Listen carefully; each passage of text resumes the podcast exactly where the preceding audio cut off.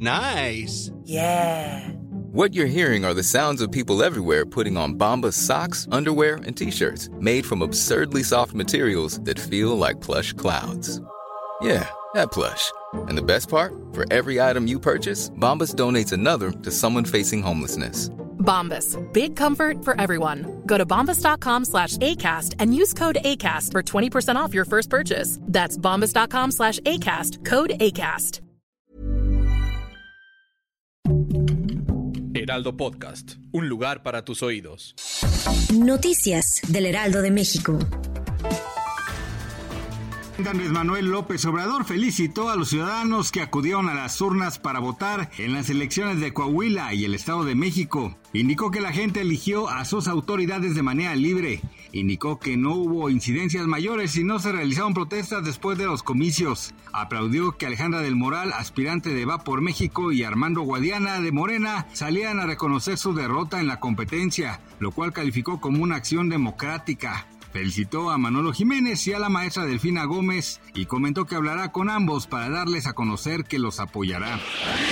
Blanca, una maestra del Instituto Politécnico Nacional, ha vivido con miedo por cinco meses. Esto luego de que personas desconocidas trataron de arrojarle ácido a ella y a su hija, una niña menor de edad. Los hechos ocurrieron dentro de la unidad habitacional Galaxias Vallejo, ubicada en la alcaldía Gustavo Amadero, Ciudad de México. La docente ha denunciado que en redes sociales que hasta ahora las autoridades no han hecho nada por brindarle protección a ella y su familia. En entrevista con el Lealdo Digital, Blanca detalló que los hechos violentos ocurrieron luego de que tuvo una confrontación con un grupo de jóvenes quienes habitualmente jugaban fútbol dentro de la unidad habitacional. Las agresiones comenzaron hace cinco meses. Primero eran rayones en mi carro, levantaban la pintura. Pensaba que eran accidentes, pero después noté que eran de forma más directa, sentenció la docente.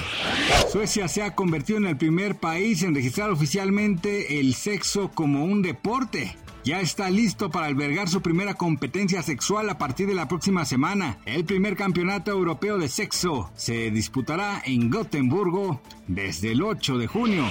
A partir de este mes de junio, las tarifas eléctricas en el suministro básico a usuarios domésticos tendrán un aumento en todo el país, informó la Comisión Federal de Electricidad a través del oficio número 349B1L55, el cual fue publicado en su página de internet. La tarifa antes de junio se encontraba en punto 969 pesos por cada 75 kilowatts y es el primer aumento significativo desde 2017, aunque el aumento se anunció desde enero hasta ahora se aplicará. En algunos casos comenzó a reflejarse desde el mes de mayo. En diciembre del 2022 el cobro era de .969 pesos. Durante este 2023, las tarifas eléctricas tendrán un aumento de 7.1% anual. Gracias por escucharnos, les informó José Alberto García. Noticias del Heraldo de México. Hey, it's Paige DeSorbo from Giggly Squad. High quality fashion without the price tag. Say hello to Quince. I'm snagging high-end essentials like cozy cashmere sweaters, sleek leather jackets, fine jewelry, and so much more. With Quince being 50 to 80% less than similar brands. And they partner with factories that prioritize safe, ethical, and responsible manufacturing. I love that. Luxury quality within reach. Go to quince.com slash style to get free shipping and 365 day returns on your next order.